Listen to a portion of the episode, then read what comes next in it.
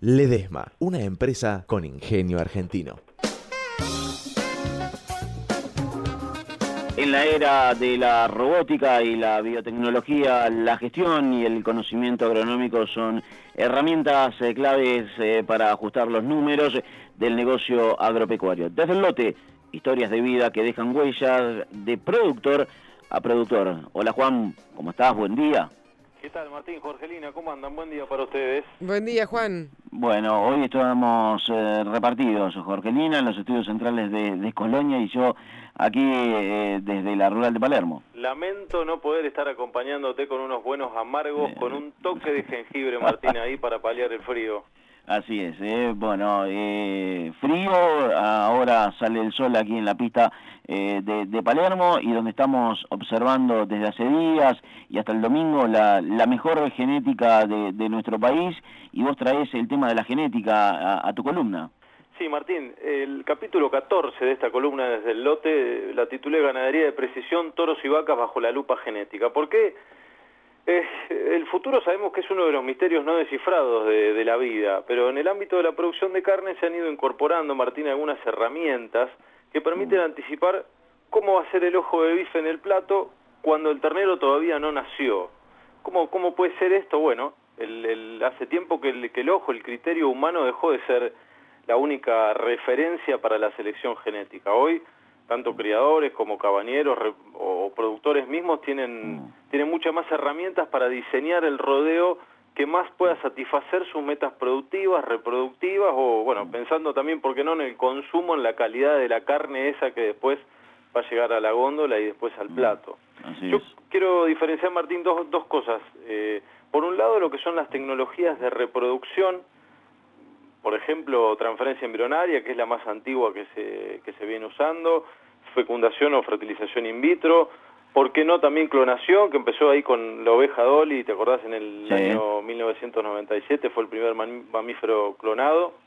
Pero quiero hablar brevemente de una, que es el semen sexado. ¿Qué es el semen mm. sexado? Bueno, permite elegir la descendencia que va a tener eh, esa vaca, esa cría. Por ejemplo, imagínense ustedes lo que, porque bueno, es más o menos 50% de cada cría ternero o ternera. Mm. Ustedes, vos, vos imaginate lo que podría ser para, o lo que puede ser, porque esto ya se está usando para un tambero, elegir que todas esas descendencias sean vacas, que le puedan dar leche y que le mm. puedan dar nuevas crías que sean también vacas. O lo que podría ser para un cabañero, tener mm. más reproductores. Esta tecnología para mí es, es muy interesante y es revolucionaria. Todas estas que te dije son tecnologías de reproducción. En mm. este aspecto, Argentina está muy bien parada y las está usando muy bien al nivel de lo que se está usando en el mundo. Mm. Ahora bien, hay otra área que es la genómica, la ingeniería genética, de la cual hemos hablado también vinculado a la agricultura desde esta columna y también en ganadería hace semanas atrás, que permiten hacer esa elección y selección mucho más precisa. En este aspecto Argentina todavía está un poco atrasada. Hubo un punto disruptivo en el año 2009 cuando se, se logró abrir el genoma vacuno que eh, generó una revolución en todo esto que, puede, que, que te contaba que es eh, hacer una selección más precisa de los, de los animales. Mm. De la apertura de este genoma vacuno participaron unos 300 científicos de todo el mundo de 25 países. Bueno, algunos de esos científicos eran argentinos, entre los que estaba Ariel Amadeo, que hoy trabaja en el INTA Rafaela, trabajó en el CONICET, y Mario Poli, que es del Instituto de Genética del INTA Castelar y es investigador también del CONICET. Bueno, con Mario Poli estuvimos charlando. Él, en, en, en esta primera parte de la charla, se refiere a los beneficios de poder conocer el ADN de un animal pero también a la necesidad de complementar con un trabajo previo de fenotipo. Escuchémoslo a continuación. Lo escuchamos.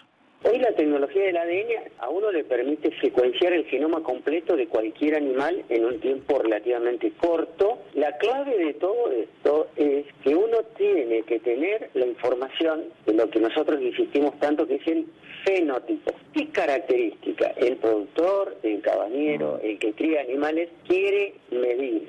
¿O cuál es su objetivo de producción? A ver, quiere mayor aumento de peso diario, quiere mayor aumento compensatorio, tiene mayor grasa o menos grasa, o niveles de anticuerpos reactivos para determinadas enfermedades o niveles hormonales. Ahora, eso hay que medirlo. Después, entonces, tomo la tecnología del ADN para medir qué es lo que yo quiero hacer. Y ahí está el gran dilema. Es decir, hay mucha más tecnología de lo que hoy se puede explotar porque no hay registros de fenotipos. El concepto es que la tecnología del ADN nos superó con creces, está disponible. La deficiencia grande que tenemos es en tener en claro dónde queremos ir, qué tenemos que medir en los animales ¿Para qué? Y ese es el gran retraso que está en la parte de genética y mejoramiento animal. Argentina está atrasada. Bien, ahí estaba eh, Mario Poli, investigador de, del CONICET, eh, y vos seguiste hablando con, Mario, eh, Juan, sobre cómo está Argentina en cuanto a la adopción tecnológica. Así es. escuchémoslos, escuchemos a, a, Mario Poli, si querés, a continuación, que habla de los usos mm. que se puede hacer del ADN para hacer más precisos en la elección del reproductor o del animal deseado?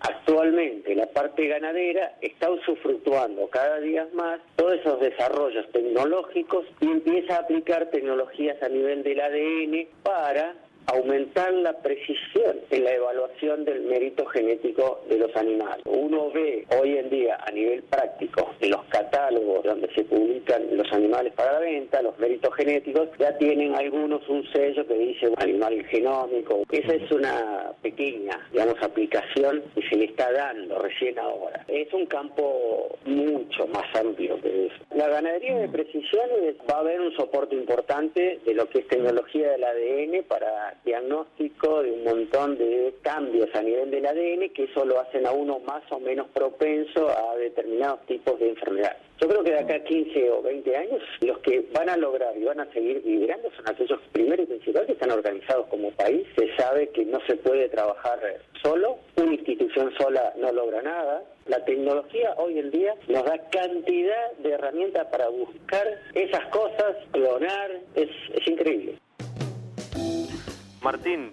Sí, eh, sí, Martín, dos cosas como para cerrar la columna. Una, mm. Alfredo Guarino hace un rato les decía, algo se, algo se está gestando, algo está pasando. Bueno, Mario Poli también decía, eh, tiene que ser algo, un trabajo conjunto, no pueden ser solamente los productores, no pueden ser solamente los cabañeros, tiene que ser algo que venga también del Estado, ¿no es cierto? Algo, un trabajo conjunto. Y por otro lado, la, metáfora que se me ocurría, digamos, con, con esto del ADN y lo que él decía, todavía estamos muy, pero muy en pañales, es tener una biblioteca repleta de libros, que sería conocer el ADN, tener toda la información ahí disponible. El tema es saber qué libro elegir, en este caso, qué porción del ADN elegir, que tenga la información que vos necesitas de importancia o de relevancia para tu producción. Sí, así es. Eh, interesante la, columna del día de hoy, Juan, que nos muestra que la Argentina sigue eh, trabajando y mucho en lo que es la, genética. Tenemos muy buena genética, pero hay personas como Mario Poli y como muchos otros investigadores que siguen trabajando para seguir sumando nuevas tecnologías al desarrollo de la ganadería en nuestro país. Así es, Martín, hay muchos argentinos investigadores que quizás desde su laboratorio trabajan para que cada día puede expresarse más ese potencial de la ganadería argentina. Abrazo grande, Juan. Gracias eh, por tu columna, gracias por tu aporte y nos eh, reencontramos el miércoles próximo. El miércoles próximo desde Apresid Martín en Rosario. Así es. Bien. Hasta luego. Abrazo. Juan Doda, aquí con su columna Desde el Lote, auspiciada por... Ledesma, una empresa con ingenio argentino.